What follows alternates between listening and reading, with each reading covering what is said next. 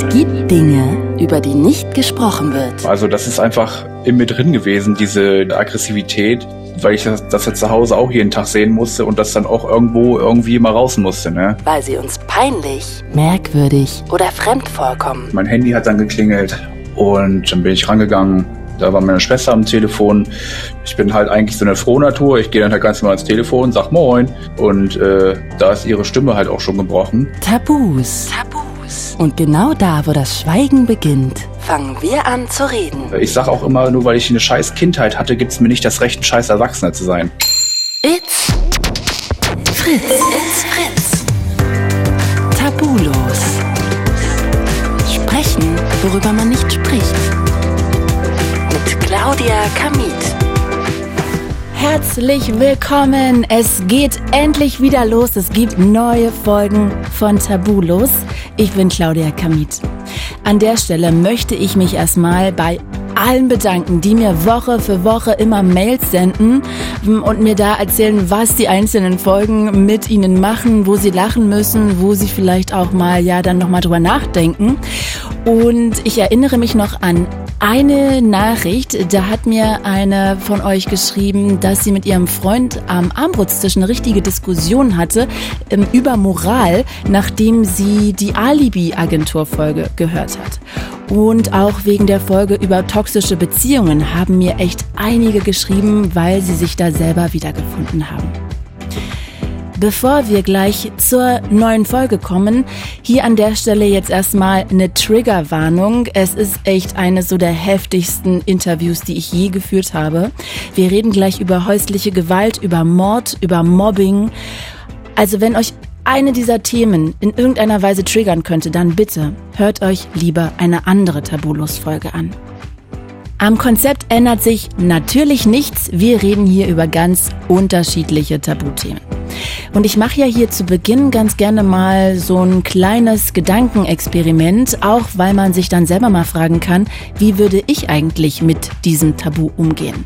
Ich glaube allerdings bei dem Thema heute, das übersteigt wirklich alle Möglichkeiten des Machbaren, sich da reinzudenken, das nachempfinden zu können, weil das einfach ein unfassbares Horrorszenario ist, denn ich rede gleich mit Chris. Dessen Vater hat seine Mutter ermordet. Schon als Chris ein Kind war, war sein Vater seiner Mutter gegenüber sehr gewalttätig. Am Ende ja, hat sein Vater dann wirklich seine Mutter umgebracht. Ich will an der Stelle nur noch mal kurz an die aktuelle Statistik des BKA erinnern, denn das ist kein Einzelfall.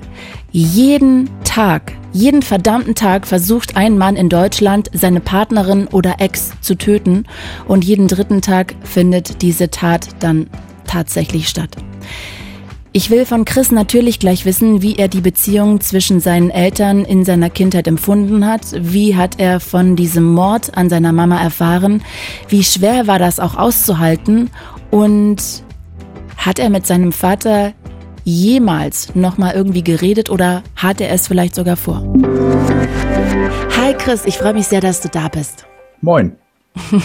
da hört man schon, aus welcher Ecke du kommst. Her herzlich willkommen. Sag mal, lass uns doch direkt einsteigen. Wollen wir vielleicht mal mit deiner Kindheit beginnen? Magst du mal beschreiben, wie die war, wie du die in Erinnerung hast? Ja, na klar. Also ähm, meine Kindheit war halt immer so ein ja, Auf und Ab. Ähm, es gibt natürlich auch äh, positive äh, Aspekte meiner Kindheit, aber überwiegend war es halt so, ähm, dass ich im Negativen aufgewachsen bin. Äh, diese Negativität hat sich halt äh, damit ausgeprägt mit Gewalt, Alkohol und äh, zum krönenden Abschluss ging es dann halt auch äh, mit dem Mord an meiner Mutter letztendlich auch weiter. Und ähm, ja. Kannst du vielleicht mal erzählen, wie so der Alltag war? Also bist du nach Hause gekommen und hattest immer Angst, dass es jeden, jeden Moment eskalieren könnte? Wurdest du geschlagen oder auch ähm, deine Schwester oder nur deine Mutter? Ähm, also wenn ich nach Hause gekommen bin oder auf dem Weg nach Hause, hatte ich natürlich auch immer äh, irgendwie im Kopf, oh Mann, hoffentlich ist mein Vater jetzt nicht zu Hause. War halt auch meistens immer so, wenn ich jetzt nicht nach der Schule zu meiner Oma gegangen bin oder so, muss ich halt auch gucken, dass ich irgendwie ja was zu essen bekomme. Äh, weil damals waren wir halt finanziell nicht so gut aufgestellt. Wenn mein Vater da zu Hause war zu der Zeit und äh, halt auch getrunken hatte, war das dann halt auch so, dass natürlich auch äh, ab und an dann halt wieder die Eskalation vor Ort war und äh, ich damals auch Angst haben musste, dass äh, ich natürlich auch was abbekomme oder dass er halt meine Mutter halt auch schlägt. Mhm. Und ähm, ja. Also das heißt, er hat deine Mama geschlagen und dich und deine Schwester auch manchmal. Ja, also äh, meine Mutter war eigentlich der die Hauptleidtragende äh, in der in meiner ganzen Kindheit. Und wenn ich mich gegen ihn aufgelehnt habe und gesagt habe, dass es so nicht geht, dann habe ich zum Beispiel halt auch was abbekommen. Mhm. Äh, unter anderem, äh, unter anderem hat er dann irgendwie einen Schuh nach mir geworfen oder auch einen Aschenbecher. Krass. Und ähm, bin halt auch als kleines, äh, als kleiner Junge, sage ich mal, auch äh, öfter dazwischen gegangen, wenn ich halt mitbekommen habe, wie er halt auch meine Mutter geschlagen hat. Ne? Sogar als Kind schon bist du da dazwischen gegangen. Ja, na klar. Also ich war, ähm, ich glaube, sechs oder sieben Jahre alt war es halt so, dass ich das allererste Mal das wirklich bewusst wahrgenommen habe, was überhaupt passiert. Und ähm, bin dann halt dazwischen gegangen oder ich wollte halt dazwischen gehen und äh, kann natürlich halt nicht viel ausrichten, als so ein, äh, als so ein halbes Hemd, sage ich mal, dazwischen zu gehen. Und er hatte mich dann halt auch einfach weggeworfen durchs halbe Wohnzimmer, wo ich einfach versucht habe, als kleiner Junge meine Mutter zu beschützen. Wahnsinn. Ähm, das sind halt auch so Dinge, die da passiert sind. Seit wann war dein Vater Alkoholiker? Boah. Also schon ja, als du geboren wurdest? Ja, also ich bin, ich glaube schon. Also ähm, das geht ja über Jahre, der Prozess vom Alkoholismus. Und ich denke, wo ich das bewusst wahrgenommen habe, war ich ja sechs, sieben. Ich denke, davor war es auch schon ne, präsent. Mhm. Kann ich so genau gar nicht sagen, aber so ein Prozess geht ja über Jahre. Auf jeden Fall, ja. Hast du mit deinem Vater da auch mal versucht, drüber zu reden oder gab es die Möglichkeit gar nicht bei euch in der Familie, dass geredet wurde? Äh, nee, also da zu der Zeit habe ich an sowas noch gar nicht gedacht, irgendwie alkoholkrank zu sein. Also, ne, das ist mir später erst, sage ich mal, in den Kopf gekommen, wo ich dann auch irgendwann jugendlich war. Mhm. Ähm, dass es dann überhaupt dieses Thema Alkoholsucht oder überhaupt Suchterkrankungen gab. Ne? Das hatte ich dann halt in der Schule mal gehört und irgendwann habe ich dann auch gedacht, ja, genau dieses ganze Konzept, was uns dort vorgestellt wurde über Alkoholkonsum trifft oder passt perfekt zu meinem Vater. Und äh, da ist mir halt auch erst klar geworden, was denn zu Hause für eine Krankheit überhaupt noch neben dem ganzen Streit und sowas äh, halt ist. Ne? Und war es da möglich, mit ihm darüber zu reden oder ist das einfach so wie so eine Wand gewesen, dein Vater? Nee, mein Vater hat sich sowas gar nicht angehört. Also der hat, ich sag mal so, wie ich es jetzt be be beschreiben würde, der hat in seiner eigenen kleinen ja, Welt gelebt, sage ich mal, und hat sich auch von anderen Menschen gar nicht irgendwie was sagen lassen, weil er so rechthaberisch war und äh, hat sich immer irgendwelche Sachen eingebildet und hat daran fest geglaubt. Aber wenn man ihn natürlich auch vom Gegenteil überzeugen wollte, da ist er gar nicht äh, drauf eingegangen. Hm. Wie nah standest du denn deinen beiden Eltern? Also deinem Vater standest du ja anscheinend nicht ganz so nah, aber kannst du ja auch mal beschreiben. Aber wie war es mit deiner Mama? Also mit meinem Vater war es eigentlich, ja, hatte ich keine richtige äh, Vater-Sohn-Beziehung. Äh, die Beziehung war schon immer schlecht. Mit meiner Mutter war es dann halt auch mal eher weniger gut und mal mehr gut. Also das ist halt, auch so ein Auf und Ab gewesen, ähm, weil ich habe damals natürlich auch versucht, viel von zu Hause wegzukommen. Und ähm, ich wollte das einfach nicht miterleben. Und ich glaube, das war auch damals schon einfach so im Unterbewusstsein so eine Schutzfunktion, dass ich immer weg wollte. Und ähm, dadurch hat sich natürlich auch alles eher ins Schlechtere äh, entwickelt. So würde ich es jetzt mal behaupten. Letztendlich, na, wie, wie kann ich das sagen, war halt nicht so eine gute Beziehung, sage ich jetzt mal, ne? Wie man sich so gewünscht hätte, wie ich es halt bei meinen Freunden immer gesehen habe, wie die halt mit den Eltern sind oder waren halt auch viele Scheidungskinder mit dabei, wie die halt mit ihrer Mutter so äh, umgegangen sind oder wie die Mütter halt auch mit dem Kind umgegangen sind. Mhm. Ähm, war anders, als man sich äh, vorstellt, auf jeden Fall.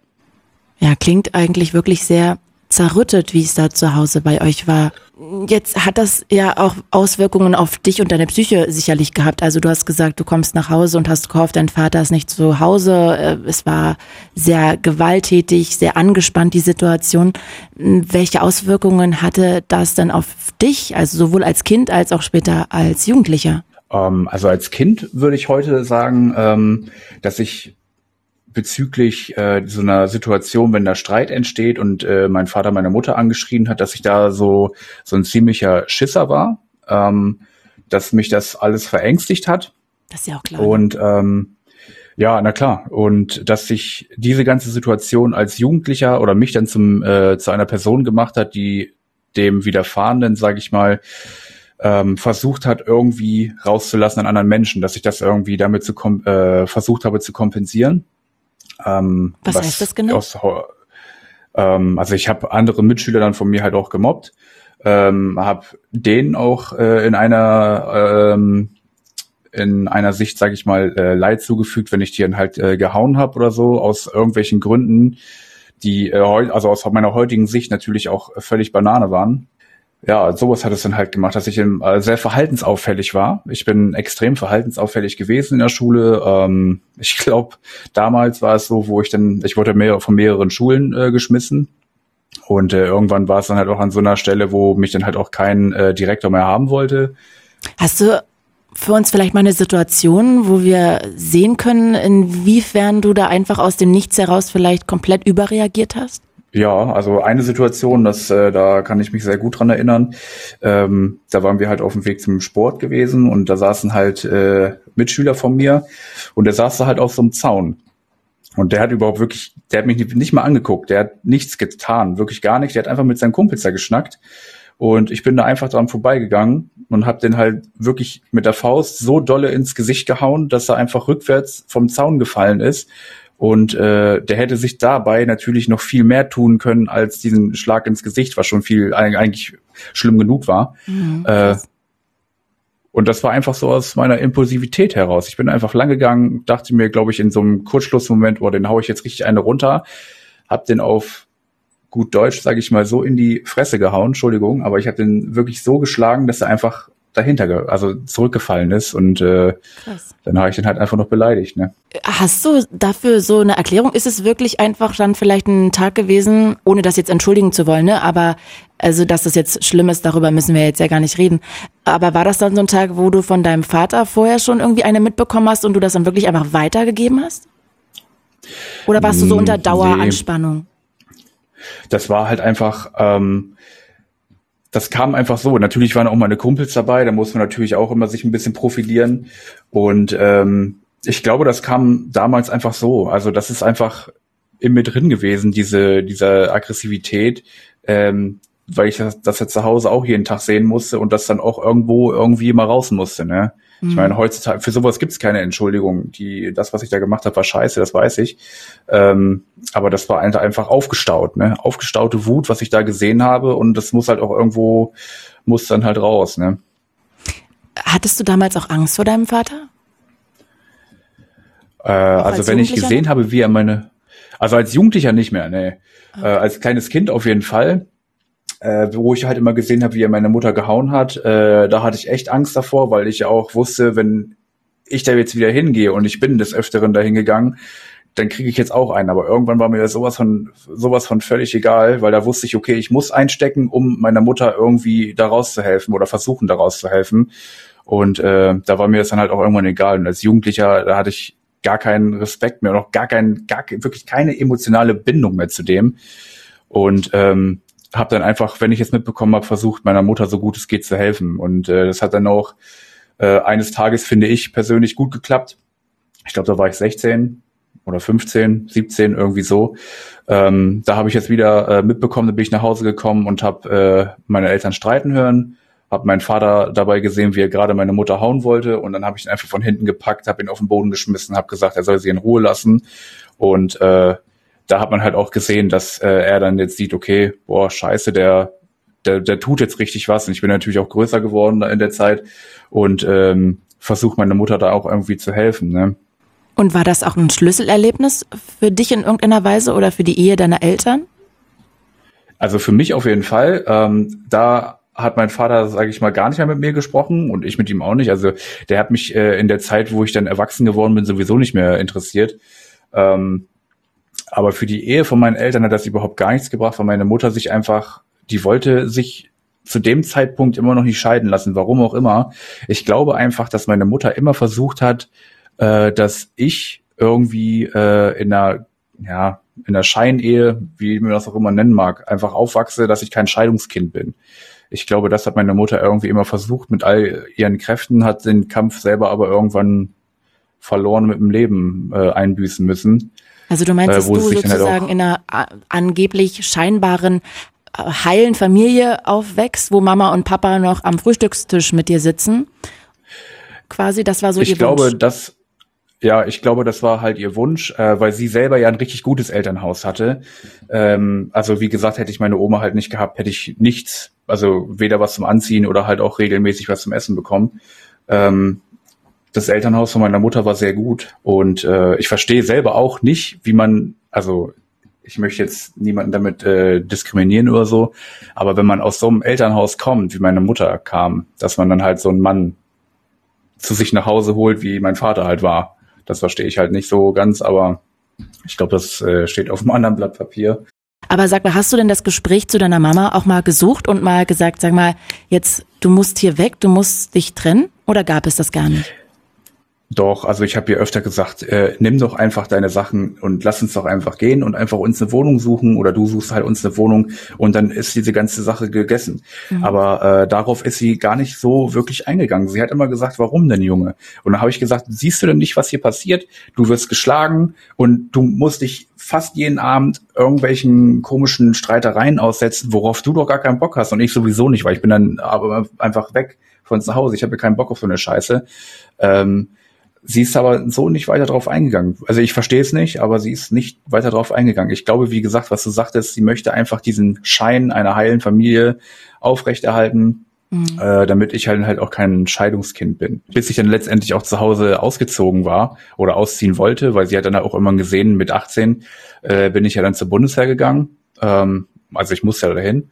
Und ähm, da hat sie dann irgendwann gesehen, dass ich dann auch ja auf eigenen Beinen stehen kann und dass ich dann halt auch jetzt mein ein, eigenes Leben habe. Und danach hat sie auch gesagt, wo ich ein paar Monate da war, äh, sie lässt sich jetzt scheiden halt, ne? Mhm. Wie ging denn das für deine Schwester eigentlich aus? Also wie hat die das denn weggesteckt? Also wie ist die damit umgegangen? Ja, also meine Schwester hat ähm, seit die, ich glaube, 13 oder 14 war, eigentlich mehr die äh, ihre Jugendlichen, ihre jugendliche Zeit bei meiner Oma verbracht gehabt, weil meine Oma damals ähm, an der Schule, wo sie war, ähm, näher dran gewohnt hatte. Also das war quasi, wir haben am anderen Ende der Stadt gewohnt und äh, ihre Schule war auch komplett am anderen Ende der Stadt. Und ähm, deswegen hat sie halt immer bei meiner Oma geschlafen und ähm, damit sie halt auch ein bisschen länger schlafen konnte, verstehe ich auch irgendwo. Mhm. Ähm, ich meine, wer steht von uns schon fr gerne früh auf, ne? ähm, ja, und dann ist sie halt auch äh, schon früh ausgezogen mit 17, glaube ich, und äh, hatte dann halt auch geheiratet irgendwann. Und äh, so viel hat sie davon auch gar nicht mehr mitbekommen, was ich dann auch abends dann in den Zeiten mitbekommen habe, wo sich dann die ganze Situation auch zugespitzt hatte. Ne? Hm, okay, das war dann in den Abendstunden, wenn er immer mehr getrunken hat wahrscheinlich, ne? Ja, genau, der hatte halt so einen so einen äh, Schrebergarten und da hat er halt irgendwie seine Kumpels da gehabt und die haben sich dann halt auch öfter mal einen reingeschraubt, ne? Hm.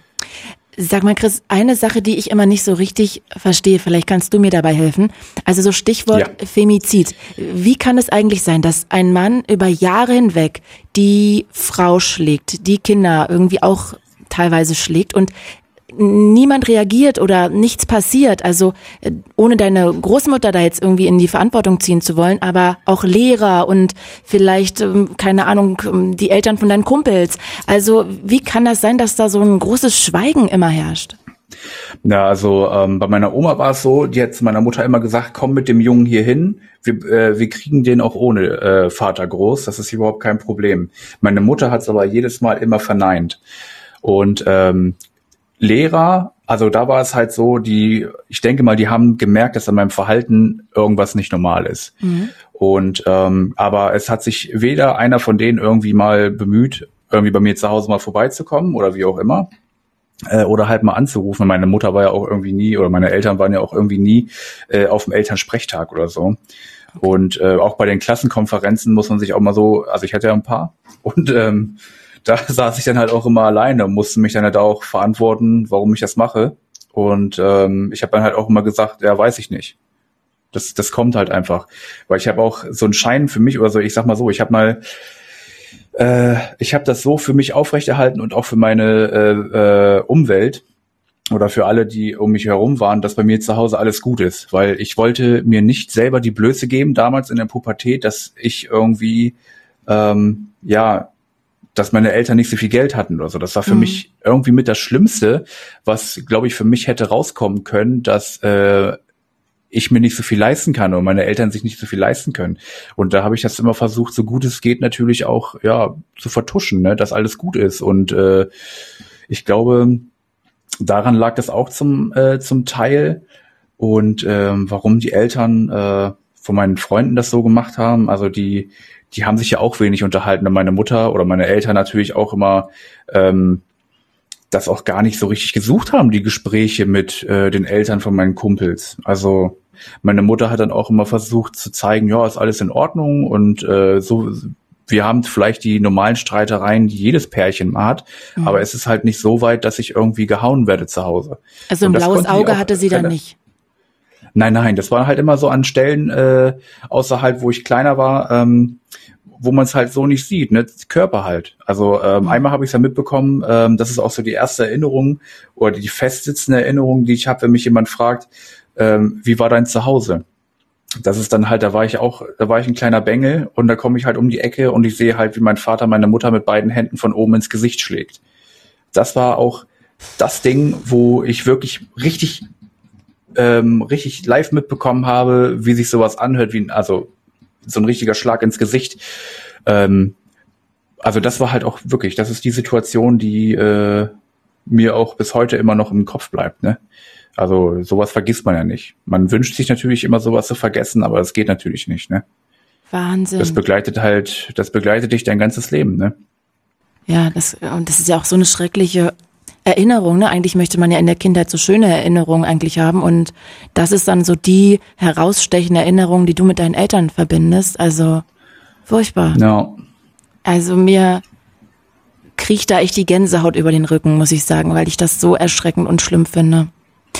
Sag mal, jetzt hast du ja gesagt, du hast dann irgendwann auch geschafft, da in Anführungsstrichen rauszukommen. Magst du mal kurz erzählen, wie es dann weiterging? Also wie war es dann bei der Bundeswehr für dich? War das für dich auch wirklich so ein wieder aufatmen können, dich wieder freier fühlen? Und ähm, wie hast du dann erfahren, dass deine Mama sich scheiden lassen möchte? Wie gesagt, dann bin ich nach Berlin gegangen, also nach Strausberg.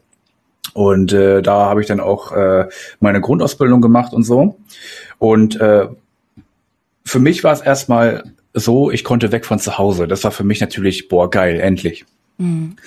Und ähm, man hat aber irgendwo immer im Hinterkopf, wenn man halt weit weg von zu Hause ist, also weit weiß eigentlich gar nicht, 270 Kilometer, aber man ist einfach weg von zu Hause und denkt sich, geil, man ist weg von dem ganzen Scheiß. Man kann jetzt einfach machen, worauf man Bock hat. Man ist 18, man hat sein eigenes Leben, man verdient ein bisschen Geld, so und ähm, aber man hat trotzdem irgendwie immer im Hinterkopf so, oh scheiße, was passiert eigentlich gerade mit meiner Mutter? Ähm, weil ich selber wusste ja, wie es manchmal zu Hause abgegangen ist und äh, jetzt war sie aber alleine zu Hause. Mhm. So, so eine Fragen hat man natürlich ab und an. Es ist jetzt nicht so, dass mich jetzt jeden Tag jetzt da gequält hat, weil ich natürlich auch erstmal äh, mich um mich selber kümmern wollte und äh, für mich selber auch aufatmen konnte. Und für mich war das wirklich auch dieser, dieser Tag, im Januar, das war ja der erste erste, wo ich meinen äh, Grundwehrdienst antreten musste, war für mich einfach da, da habe ich mich die ganze Zeit drauf gefreut. So und ähm, natürlich ging es da halt auch ein bisschen anders. Äh, ich sag mal, die Tage waren anders gestrickt. Das war aber auch gut, weil ich ähm, ja nicht so gutes Vorbild. Also mein Vater war jetzt, sage ich mal, kein gutes Vorbild und ähm, das wünscht man sich auch nicht als Vorbild. Mhm. Und äh, dort hatte ich halt jemanden oder ich hatte halt auch mehrere Gruppenführer, mein Zugführer und wie auch immer, die da alle da waren, äh, die mich auch, ja, die haben ja auch einen Auftrag, äh, die, die Soldaten auch zu formen. Und die haben ja auch einen erzieherischen Auftrag, die Vorgesetzten. Mhm. Und ähm, mich dort durch diesen äh, strukturierten, strukturierten Tagesablauf und ähm, durch die Kameradschaft, die man dort erlebt, einfach in die richtige Richtung drückt. Und äh, da habe ich halt auch mit, mitbekommen oder auch gemerkt, dass das tut mir gut und sowas brauche ich auch und das macht auch Spaß. Weil am Anfang dachte ich auch, boah, jetzt schreien die hier den ganzen Tag rum. Ja, das gehört halt dazu, aber das ähm, muss man halt auch machen, um die Gruppe auch zusammenzuschweißen und nur so funktioniert eine Gruppe. Mhm. Äh, wenn man die halt tagtäglich zusammen an ihre Belastungsgrenze treibt und auch noch darüber hinaus und man diesen Leuten oder den Menschen auch zeigt, auch wenn du denkst, du bist jetzt am Ende, dein Körper kann immer noch zu 70 Prozent immer noch weitermachen. Das ist halt alles Kopfsache und das hat mich auch einfach äh, wirklich geformt und hat mir gezeigt, ey, ich kann richtig was äh, erreichen, wenn ich will und wenn mich auch jemand dazu antreibt. Und äh, das hat mich jetzt auch immer noch zu dem gemacht, was ich jetzt bin. Und äh, ich sage auch immer wieder, ohne diesen äh, diesen Tag, wo ich meinen Grundwehrdienst eingetreten bin, ich glaube, ja, wäre ich wahrscheinlich das geworden, was jetzt viele alte Freunde von mir sind, drogenabhängig. Ach, meinst du, warum drogenabhängig? Weil das dann so ähm, der, der Fluchtweg gewesen wäre? Jein, also als ich jugendlich war, habe ich dann natürlich auch irgendwann mal angefangen zu kiffen, so, ne, das macht ja fast jeder. Und äh, irgendwann ähm, kommt es dann auch mal an den Punkt, wo du denkst, ja, ist eigentlich ganz cool, aber es gibt ja auch noch ganz andere Sachen, die man ausprobieren kann. Und äh, viele von meinen alten Freunden sind natürlich auch an dieser, an diesem Scheideweg auch versackt. Also zwei von denen sind äh, heute schon tot. Einer ist äh, im, im Rausch vom LKW überfahren worden bei Hannover. Krass. Und äh, da konnte ich mich dann entscheiden. Mache ich jetzt was aus meinem Leben und unterschreibe die Verpflichtung oder, oder stelle erstmal einen Antrag, ob ich mich verpflichten darf? Oder gehe ich wieder zurück aus dem Loch, sage ich mal, wo ich hergekommen, äh, hergekommen bin und äh, gammel dann mit meinen alten Freunden ab. Mhm. Ja, und dann habe ich mich natürlich zwei, drei Nächte mal hingelegt und darüber nachgedacht und habe dann für mich gesagt, ich kann auf jeden Fall mehr erreichen, wenn ich äh, meinen Dienst für die Bundesrepublik, sage ich mal, ein, äh, einschlage und halt auch dort bleibe. Und das war für mich die beste Entscheidung meines Lebens. Wow, klingt ja aber auch wirklich, als ob du aus einer Ecke kommst, wo es schon sehr hart war und wo die Gefahr sehr groß war, dass man da irgendwie abrutscht. Ja, gut, da in der, es ist halt eine etwas kleinere Stadt und äh, dann macht alles zu. Also da gibt es keine Angebote für Jugendliche irgendwie mhm. hier, was weiß ich, wenn du Bock hast, hol dir irgendwie so ein äh, Couponbuch und äh, kannst drei Stunden Wasserski fahren oder sowas. Das gibt's da halt nicht. Und äh, ja, wenn Jugendliche Langeweile haben, gerade in der Pubertät, ja, was machst du dann, ne? Mhm. Fängst entweder an zu saufen oder du lernst jemanden kennen, der einen kennt, der äh, dir irgendwie mal ein Tütchen Gras besorgt oder darüber hinaus auch noch was anderes. Mhm. Also Chris, ganz ehrlich, ich finde es total beeindruckend, dass du da so einfach rausgekommen bist und da diesen Weg beschritten hast. Wirklich größten Respekt von mir. Lass uns Danke. doch, lass uns doch direkt mal weitergehen zu dem wahrscheinlich schlimmsten Moment deines Lebens. War es der schlimmste Moment deines Lebens, dieser Anruf, den du dann bekommen hast? Ähm, ja, also ich würde schon sagen, das ist bis jetzt, also ja, das war der schlimmste Moment. Also egal, was ich jetzt dienstlich erlebt habe, aber das war für mich der schlimmste Anruf, den ich je in meinem Leben hatte. Da war ich halt auch äh, beim Dienst. Mein Handy hat dann geklingelt und dann bin ich rangegangen. Da war meine Schwester am Telefon. Ich habe gesagt, also ich wusste ja nicht, worum es ging. Und ich bin halt eigentlich so eine Frohnatur. Ich gehe dann halt ganz normal ans Telefon, sag Moin. Und äh, da ist ihre Stimme halt auch schon gebrochen. Sie hat unnormal dolle geweint und sagt einfach, Mama ist tot, komm schnell nach Hause. Ich sag, wie? Mama ist tot. Ja, Mama ist tot, komm schnell nach Hause. Ich sag, ja, ich kann hier jetzt nicht einfach weg. Und dann ist halt ihr Mann rangegangen und ich sag hier, was ist denn los? Weil meine Schwester konnte ich ja gar nicht richtig verstehen, weil die so am Heulen war. Mhm. Und äh, an seiner Reaktion, wie traurig er war, habe ich halt auch schon gemerkt, dass es irgendwie wirklich ernst ist. Und dann habe ich gerade da, wo ich halt auch meinen Auftrag da äh, wahrgenommen habe, habe ich gesagt, du pass auf, ähm, ich muss mal ganz äh, fix zum Spieß, ich muss mich mal, ich muss da irgendwie mal ganz kurz äh, mit dem sprechen. Zum so, Spieß, und dann bin was ich, heißt das? Äh, das ist der Kompaniefeldwebel. Also, so, okay, also zu den ähm, Vorgesetzten halt, quasi. Äh, genau, genau, genau. So, und da bin ich da hingelatscht und ich habe dann gesagt, äh, Dietmar, ich äh, muss da kurz mit dir sprechen. Und äh, da sagt er, hm, ich weiß, wor äh, worüber du mit mir sprechen möchtest. Und die wussten das schon, äh, da auch die Polizei schon auf dem Weg war. Und dann dachte ich mir, ey, fuck, bin ich jetzt hier irgendwie, was habe ich denn gemacht? So, ich war doch ein ganzen, ich war doch die ganze Woche hier. Und da sagte er, er kann mit mir darüber nicht weiter sprechen, dafür ist er nicht befugt und ich muss halt auf die Polizei warten.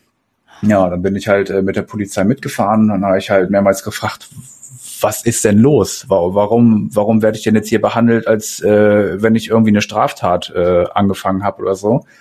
Und ähm, die haben mir dann irgendwann, weil ich die ganze Zeit nachgefragt habe, gesagt, dass meine Mutter tot ist und dass mein äh, Vater einer der Hauptverdächtigen ist. So, okay. Aber die haben gesagt, die nehme ich jetzt mit, weil ich eine Aussage treffen muss, da ich mit verdächtig bin. Hä? sag ich, ja, wie? Wie, wie geht das denn? Ja, jemand äh, der Nachbarn hätte äh, eine zweite Person in der Nacht gesehen, die meine Größe und meine Statur hätte. Und deswegen bin ich jetzt erstmal ähm, Verdächtiger bei der Beihilfe beim Mord an meiner Mutter. Sag ich, ah, Alter Okay. Schwede. So, und das war einfach für mich, da gehen dir tausend Gedanken durch den Kopf.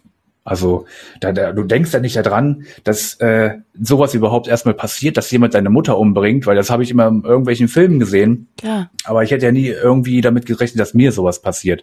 Oder keiner rechnet damit, ja. Und dann sitze ich da. Also das muss man sich mal wirklich äh, so vor Augen halten. Du sitzt dann da, dir wird erstmal gesagt, deine Mutter, also ist ein Todesfall in der Familie. Das ist ja schon scheiße. Das ist ja schon wirklich Kacke. Das ist das So, Schlimmste, und was dann- passieren kann für viele, ne? dass die Mama stirbt.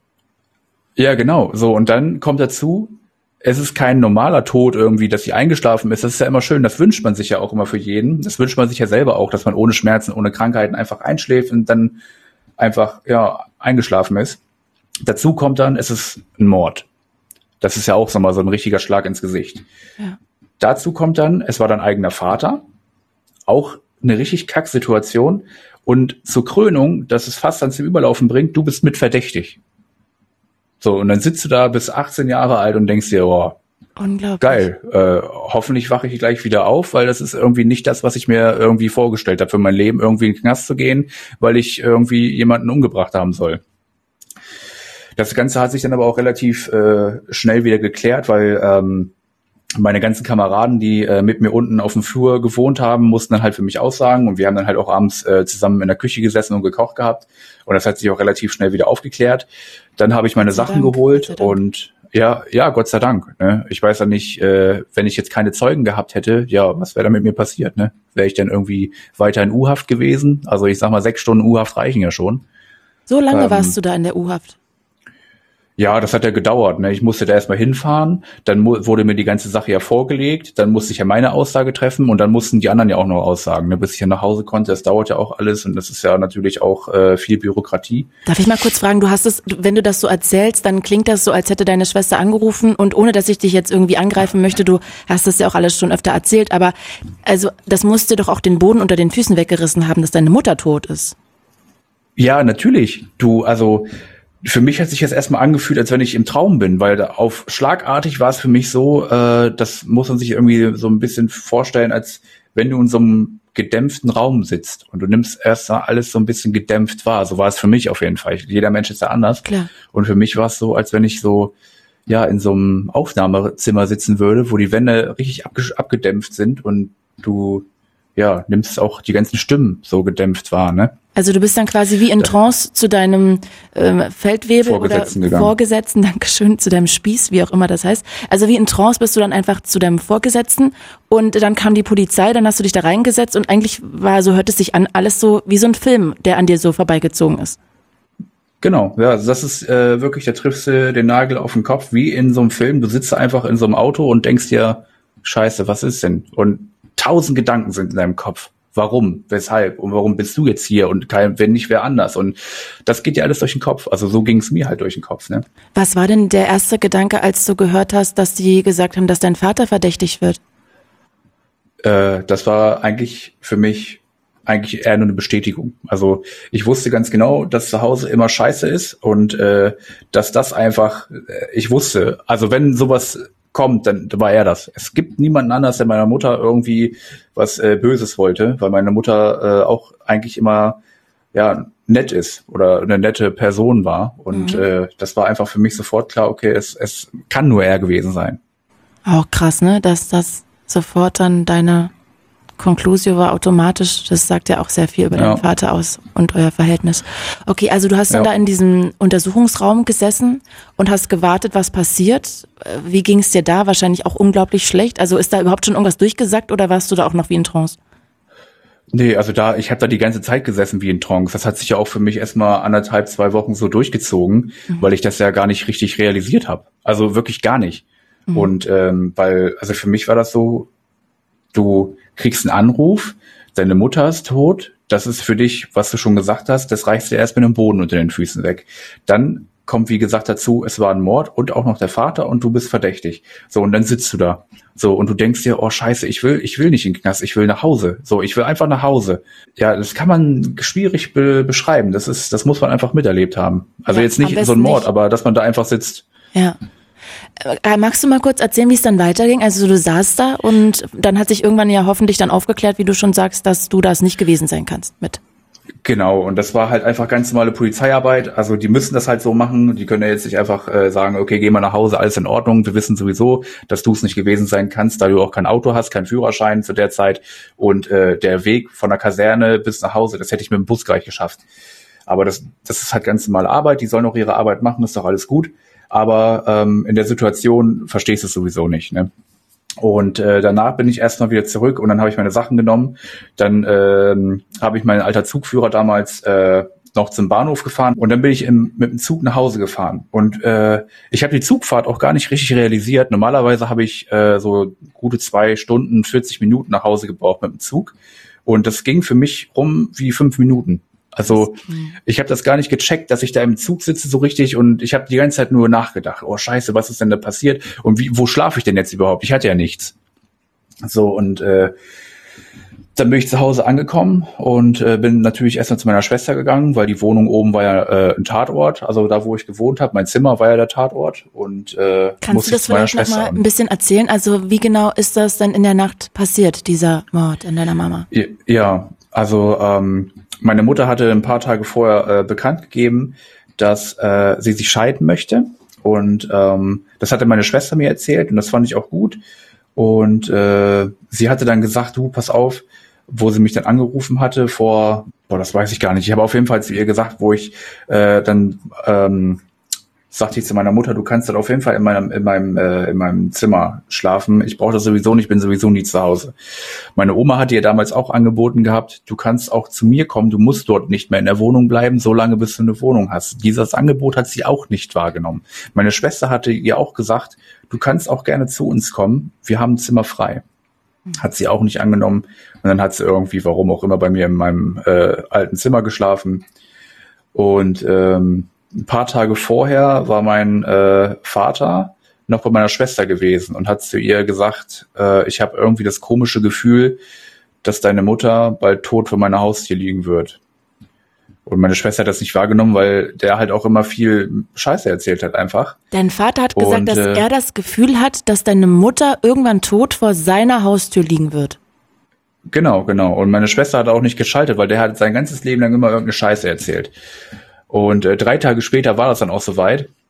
Und ähm, in der Nacht von dem Mord ist er halt in mein Zimmer gegangen. Also er hat gewartet, bis meine Mutter geschlafen hat und äh, hatte dann so einen äh, 5 Kilo Plattenhammer halt mitgenommen in mein Zimmer und hat ihr damit dann halt den, äh, die, den rechten Teil vom Schädel eingeschlagen. Oh und äh, währenddessen sie halt geschlafen hat. Und ähm, ähm, ich hatte mir den Obduktionsbericht angefordert um äh, das zu verstehen, warum das überhaupt alles passiert ist und was da passiert ist.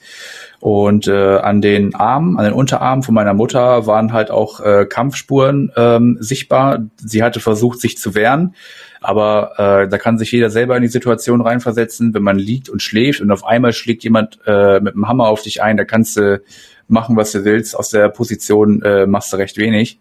Und ähm, danach als äh, ähm, das waren acht oder neun Schläge direkt auf den Kopf mit dem Hammer und äh, danach hatte mein Vater meine Mutter dann in so ein Malerflies eingewickelt und hat sie aus meinem Zimmer die Treppen runtergeschliffen und ähm, dann hinter das Haus abgelegt. Und äh, die Fotos, also was in dem in der Gerichtsakte halt auch waren, das sieht wirklich aus wie in so einem Horrorfilm. Also ähm, man guckt ja immer also manche, die Horrorfilme mögen, gucken das und sehen dann halt so ein, so ein Flur mit so einer Schleifspur und genau so kann man sich das vorstellen. Das ist eins zu eins so, wie es in diesen Filmen nachgestellt wird, dass da wirklich halt so eine Schleifspur ist, aus dem Zimmer heraus, über die Treppen und überall da halt, wo der Kopf auch aufgeschlagen ist, auf die Treppenstufen, oh war halt auch überall so eine kleine Spritzpfütze.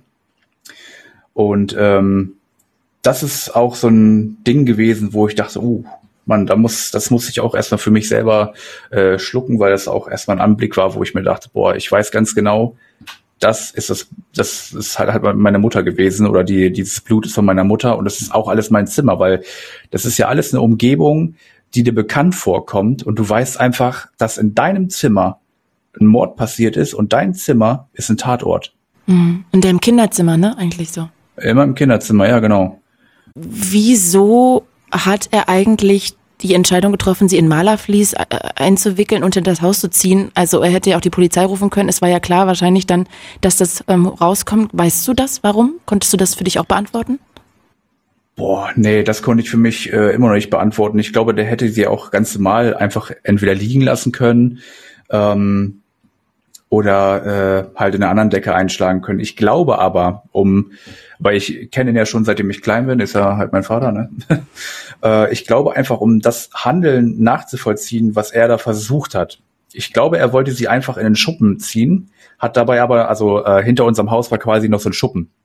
Und äh, hatte dabei aber nicht bedacht gehabt im Dunkeln, dass äh, wir Bewegungsmelder auf dem Hof hatten. Und ich glaube, er wollte sie in den, äh, in den Schuppen ziehen, den einfach abschließen und äh, dann einfach gehen, weil er ist ja danach, wo er äh, in den Bewegungsmelder reingelaufen ist, hat er sie einfach liegen lassen. Also er hat da nicht mal versucht, sie irgendwie, äh, äh, sag ich mal, schön abzulegen, sondern es waren einfach mitten in diesem Lichtkegel.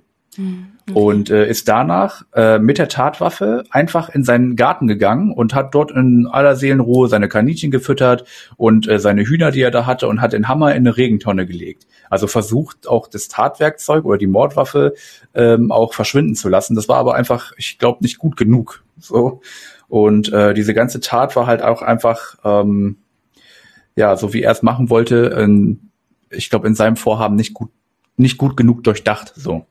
Ähm, glaubst du denn überhaupt, dass es durchdacht war? Ähm, ja, definitiv. Also, äh, weil erstmal, äh, was ja natürlich auch vor Gericht dann auch gesagt wurde, äh, er hat meiner Schwester drei Tage vorher gesagt, dass er das Gefühl hat, ähm, dass sie tot vor ihrer Haustür liegen, äh, vor seiner Haustür liegen wird.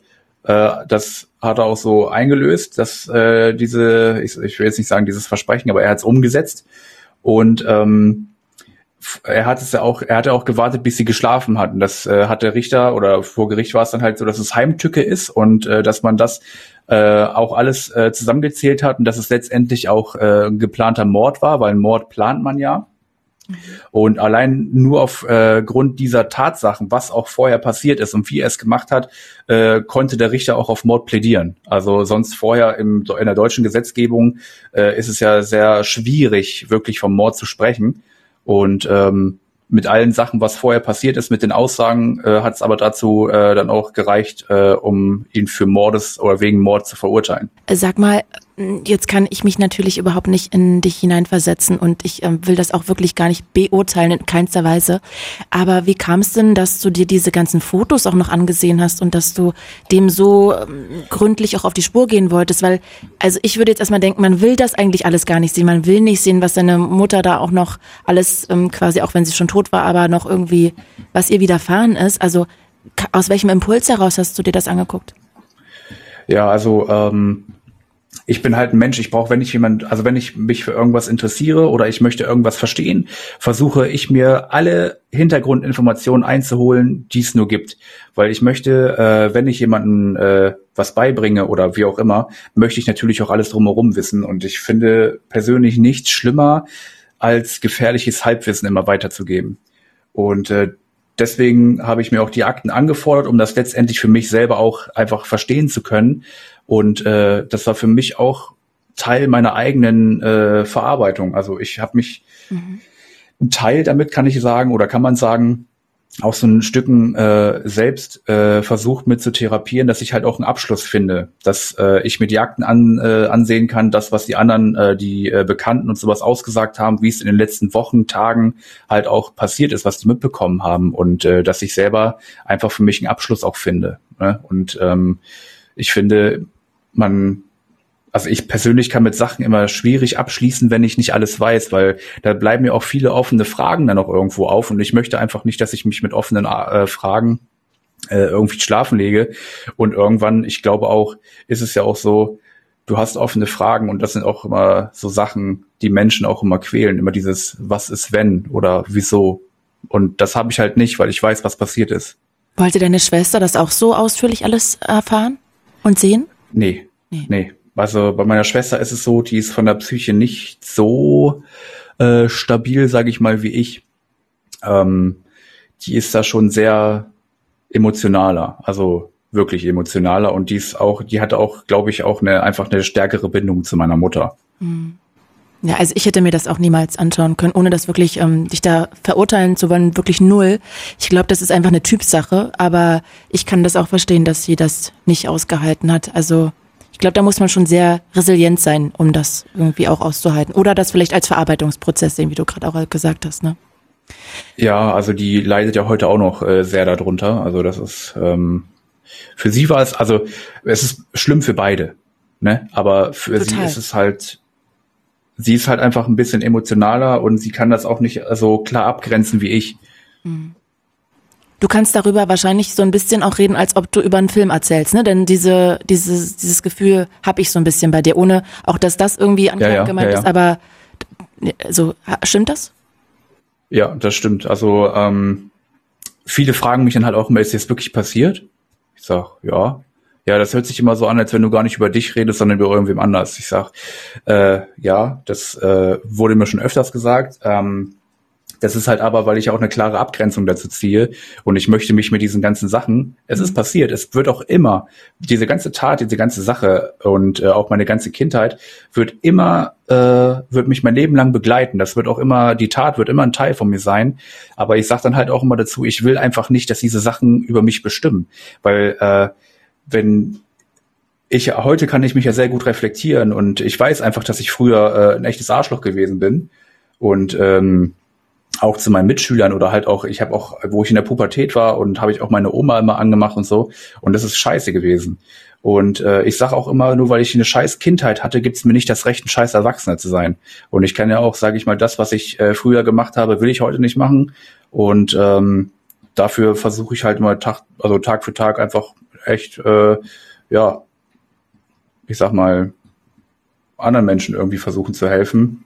Toll. Und äh, auch einfach ein, ein guter Erwachsener zu sein, ne? Also, so, also. Ja, ich finde es total beeindruckend, dass du sagst, du hast so total recht. Ähm, also man kann nichts für seine Kindheit, aber man hat die Verantwortung, dass man das dann auch selber auch aufarbeitet, ne? Hast du denn nochmal mit deinem Vater gesprochen?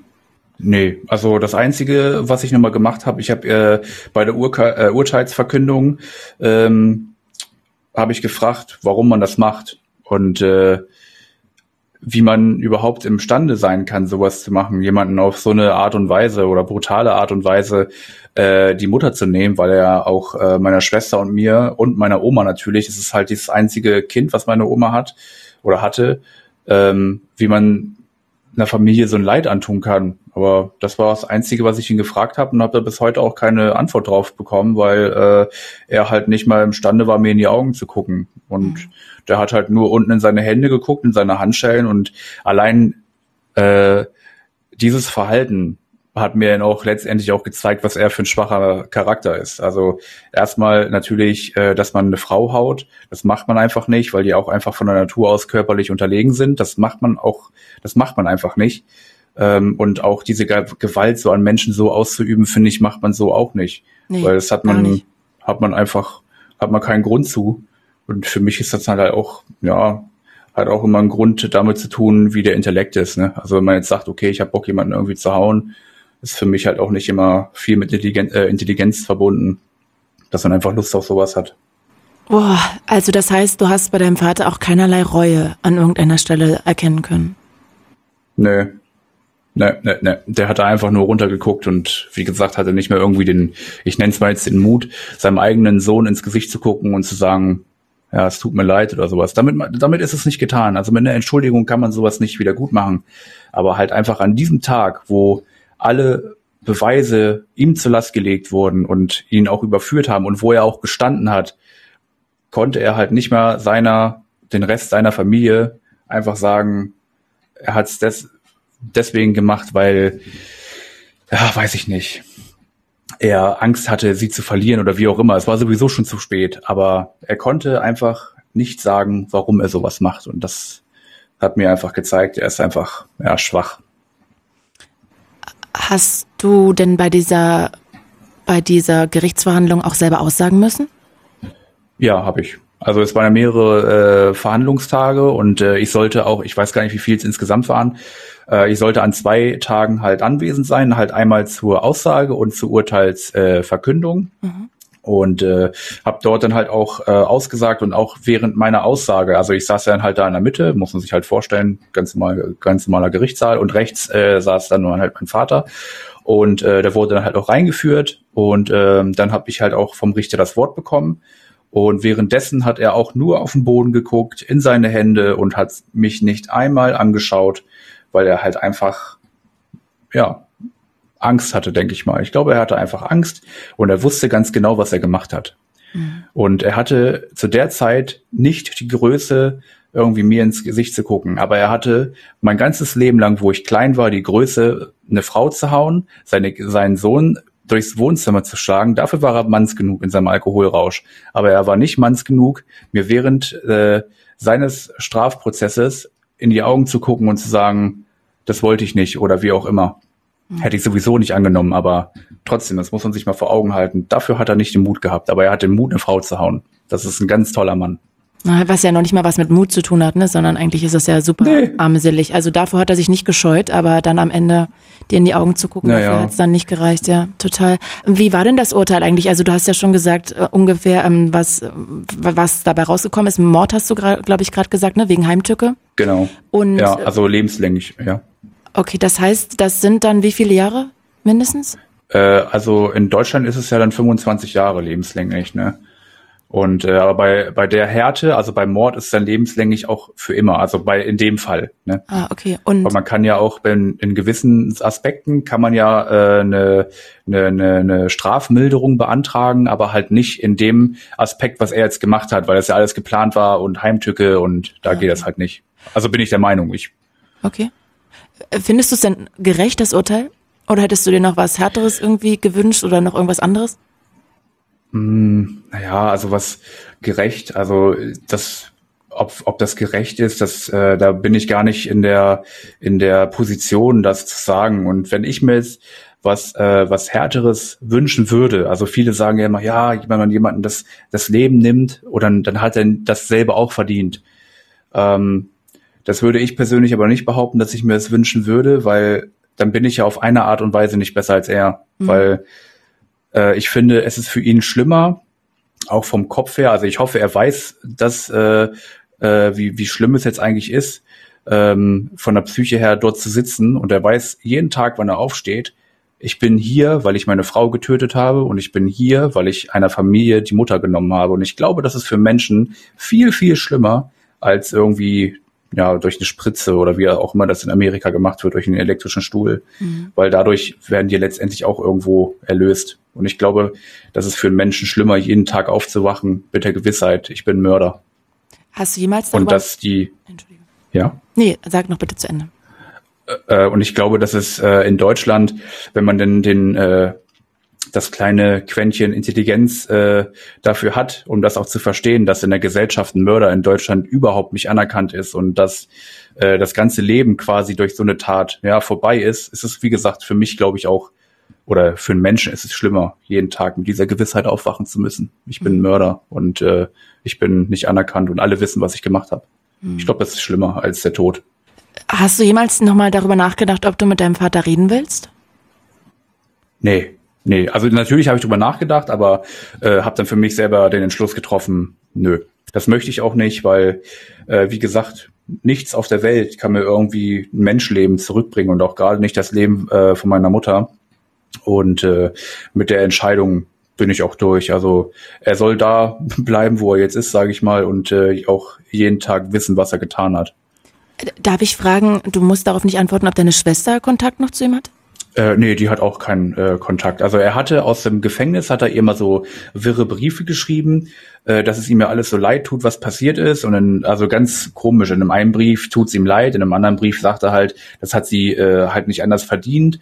Und äh, in einem Brief sagt er auch, ich bin gar nicht sein Sohn. In einem anderen Brief sagt er auch, ich hätte ihn zu meiner Hochzeit eingeladen. Und ich denke mir, ey, ich heirate doch gar nicht. Was für eine Hochzeit. So, also ganz, ganz äh, verwirrte Scheiße, was da immer kommt, ne? Entschuldigung. Oh, nee, kannst ruhig so sagen, ist ja so. Äh, würdest du eigentlich sagen, du hast deinen Vater in der Nacht des Mordes verloren oder bei der Urteilsverkündung oder sogar schon vielleicht früher als Kind oder in der Jugend?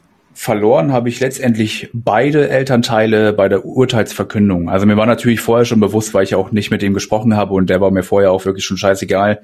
Ich habe keinen Vater und ich wäre auch besser mit meiner Mutter, sage ich mal, ähm, besser zurechtgekommen alleine äh, als mit dem selber, weil mhm. ähm, ich glaube, dann äh, wäre auch einiges besser geworden. Ähm, wissen kann man das natürlich nie, ob er ihr danach aufgelauert ist oder so, ne? Oder aufgelauert wäre, aber zu der Frage zurück. Ähm, mit Urteilsverkündung habe ich ab diesem Tag dann beide Elternteile verloren und äh, ja, dann waren meine Schwester und ich halt auch alleine. Sag mal, wie war denn eigentlich noch die Beerdigung? Lass uns darüber noch kurz reden. Wie hast du das in Erinnerung, diese, diesen Tag? Ja, also äh, die Beerdigung ähm, war für mich wirklich äh, ja, schwierig. Also das war halt auch, an dem Tag habe ich nichts richtig wahrgenommen. Das war wirklich schlimm, weil du, du musst dir so vorstellen, nach all dem, was überhaupt erst passiert ist, vor der aufregenden Zeit, was davor war, du, du weißt, es war ein Mord, du musst dich um alles kümmern, du musst äh, den Tatort noch räumen, also du musst dir die ganze Sache, die Wohnung muss ja leer gemacht werden, du musst dich um alles kümmern. Das ist natürlich auch alles Stress.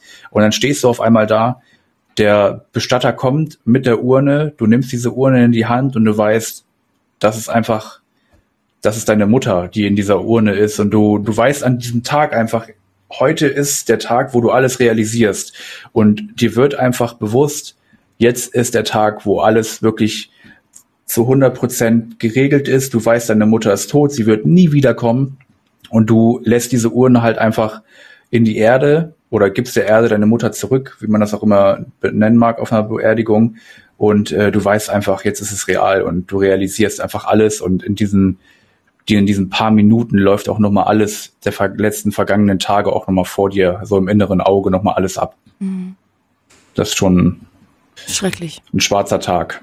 Kannst du denn überhaupt eigentlich zu dem Haus, in dem du aufgewachsen bist, hin noch hinfahren? Also zieht es dich dann noch irgendwie hin oder ist es für dich auch einfach nur ein schwarzer Ort?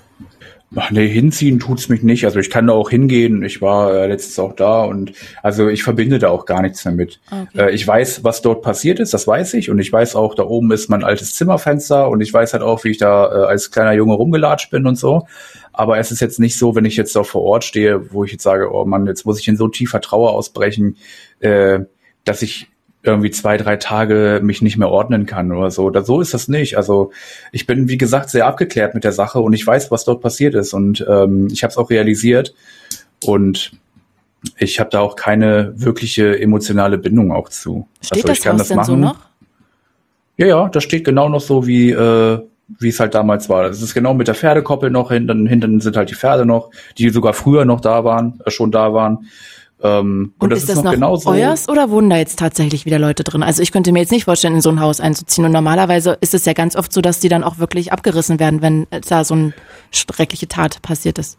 Äh, nee, da wohnen wieder Leute drin. Das ist ja so ein äh, Mehrfamilienhaus. Da haben vier Parteien, nee, sechs Parteien halt gewohnt. Ah, okay. Und, ah, okay, ähm, verstehe. Ich dachte, das war nur euer Haus. Ne, okay. Nee, nee. Sag mal, wie ging das denn nach dem Tod weiter für dich? Also auch nach der Beerdigung? Gab es da jemanden, der dich gestützt hat? Oder wie schrecklich ging es dir denn noch? Oder hast du dann auch diese Therapie ähm, bald angefangen? Erstmal war das natürlich so, dass äh, ich ja die, äh, die Bundeswehr hat mich komplett unterstützt mit allem. Also ich durfte auch nach Hause, ich durfte mir meinen Dienst so einteilen, wie ich wollte. Und wenn ich, äh, sage ich mal, an einem Tag ähm, überhaupt gar nicht, gar keinen klaren Gedanken fassen konnte, dann durfte ich auch nach Hause gehen. Also ich hatte da rund um die Uhr Betreuung, ich hatte da rund um die Uhr ärztliche Betreuung, halt auch äh, von Therapeuten. Ich konnte da alles machen, die haben mir alles angeboten. Ähm, also man wird da auf jeden Fall nicht alleine gelassen. In der Zeit hatte ich natürlich erstmal so einen so einen Wandel vor mir. Ne? Ähm, das ist ja erstmal, bevor der eigentliche Wandel kommt, dass du erstmal alles realisierst, ähm, ist erstmal so eine ganze Spirale voller negativen Gedanken.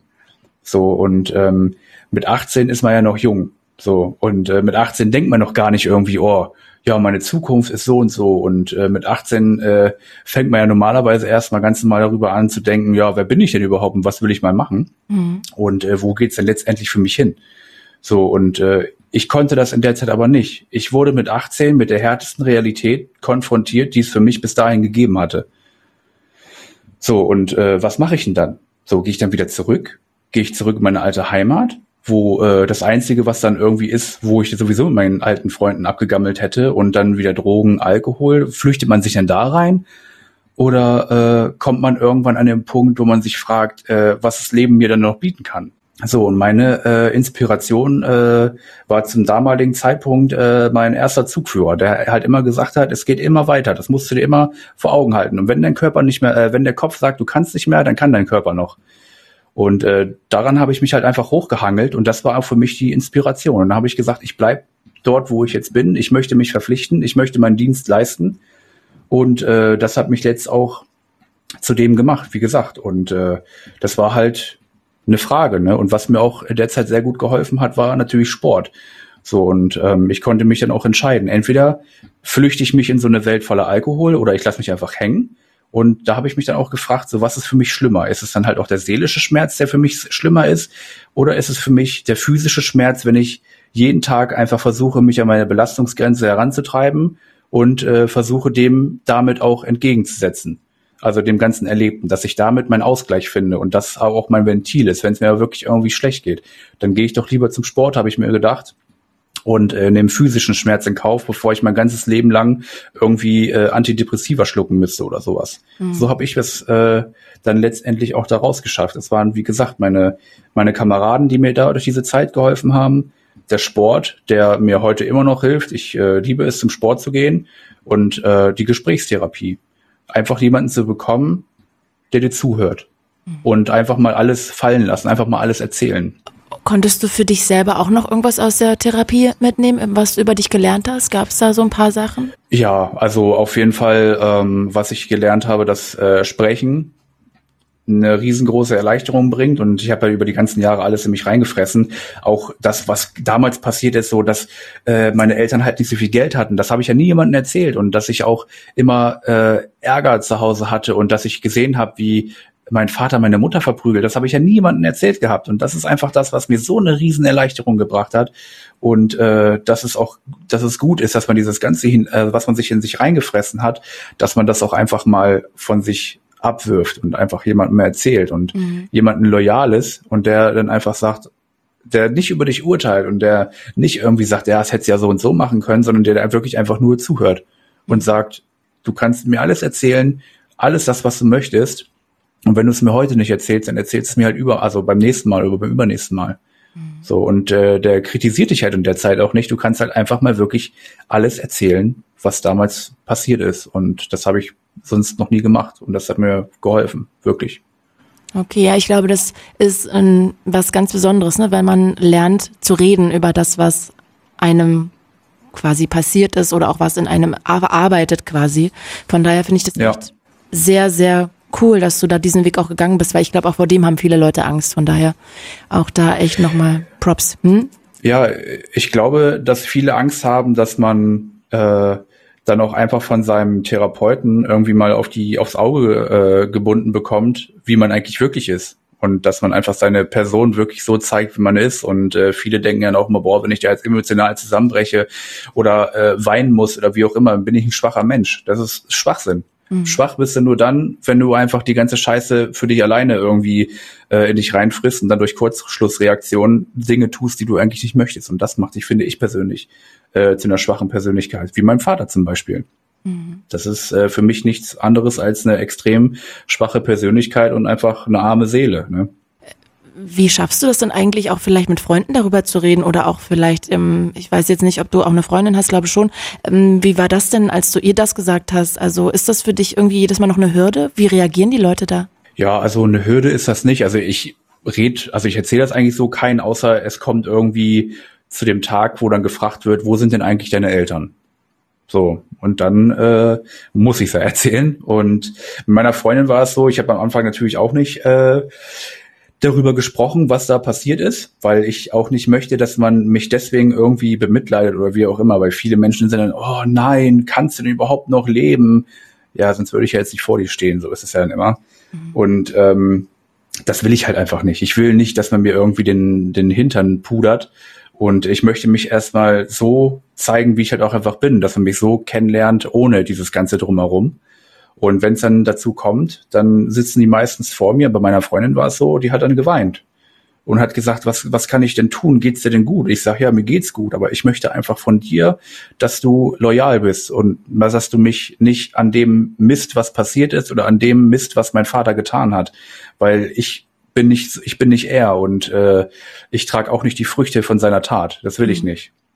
Und äh, so sage ich das halt den anderen auch immer. Und die fragen dann halt auch immer, boah, krass, äh, aber nicht, dass es ihr jetzt zu nahe geht oder so. Ich sage, nein, das ist alles in Ordnung, das ist auch alles legitim. Du, ihr könnt mich auch alles fragen. Ich bin da äh, für alles offen. Und äh, wenn ich dann halt auch ein paar Sachen erzähle, halt auch, äh, dass ich halt auch den Tatort gesehen habe und halt auch die Fotos mir angeguckt habe, dann, dann fragen die halt auch immer oder sagen, oh, ich könnte das alles nicht, du, du bist voll krass. Und ich sage, das hat nichts damit zu tun, äh, dass ich krass bin. Das ist halt einfach unsere, jeder Mensch ist individuell und jeder Mensch ist halt auch individuell zu betrachten. Mhm. Und ähm, der eine kann es, der andere halt nicht. Und das hat auch nichts irgendwie für mich selber damit zu tun, wenn der eine es nicht kann, sich sowas anzugucken oder damit klarzukommen, hat es für mich auch nichts zu tun, dass der Mensch einfach schwach ist. Das, das, das, ist, das ist dumm. Mhm. Also das ist jeder Mensch äh, hat einfach Respekt verdient mit irgendwelchen Sachen, die ihm auferlegt wurden und äh, mit seinen Sachen, die er erlebt hat. Ne? Es gibt immer, äh, also ich will nicht sagen, dass ich das, das schlimmste Schicksal auf der Welt erlebt habe. Es gibt bei Weitem noch viel, viel schlimmere Schicksalsschläge. Ähm, aber ich möchte halt, wie gesagt, einfach normal behandelt werden und auch neutral betrachtet werden. Mhm. Ja, ich finde allgemein sollte man Leid auch eh nie irgendwie gegeneinander auf oder abwerten.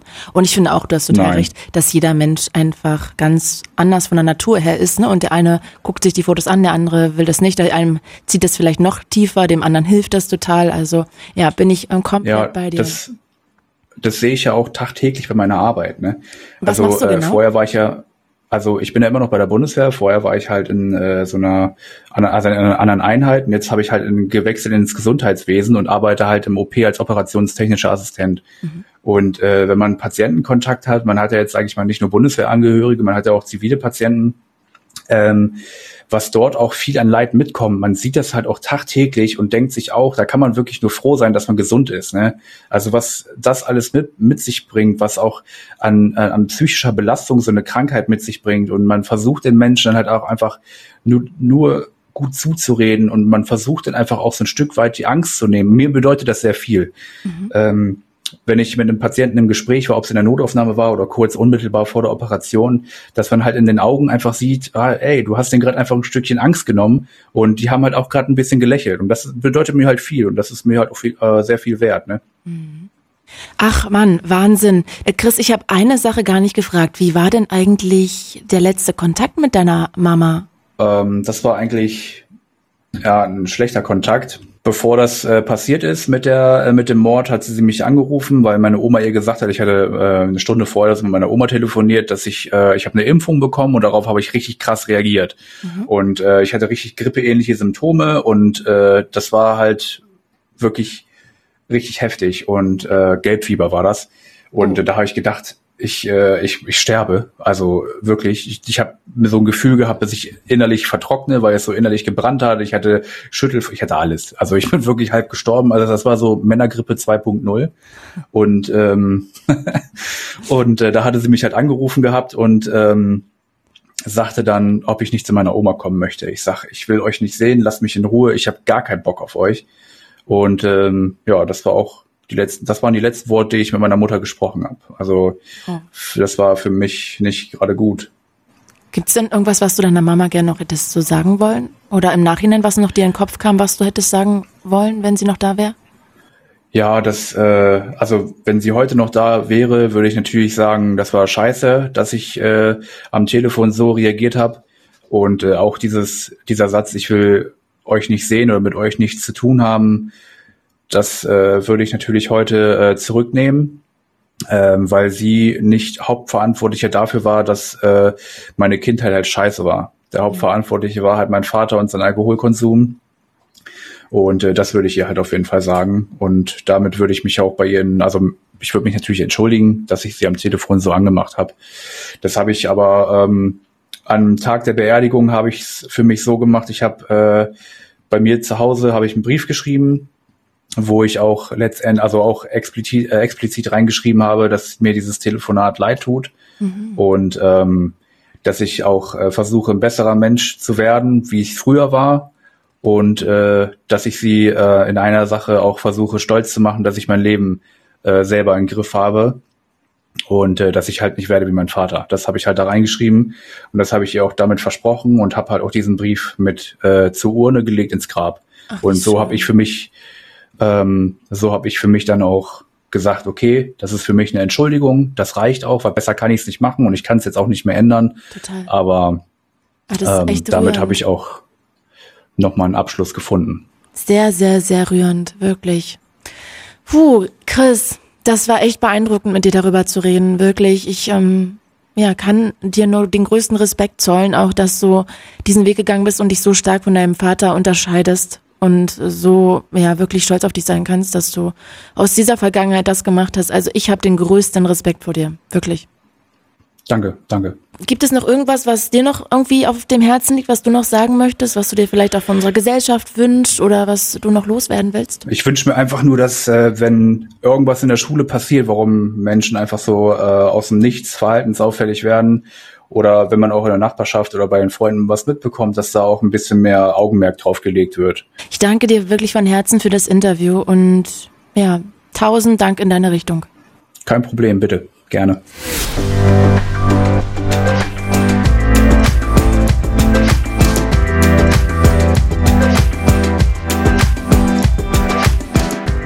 Bedanke mich bei meiner Redakteurin Nicole Stärke und falls ihr Feedback oder Themenvorschläge habt, dann schreibt mir doch einfach eine E-Mail an podcast.fritz.de. Ich bin Claudia Kamit und das war Tabulos. Fritz ist eine Produktion des RBB.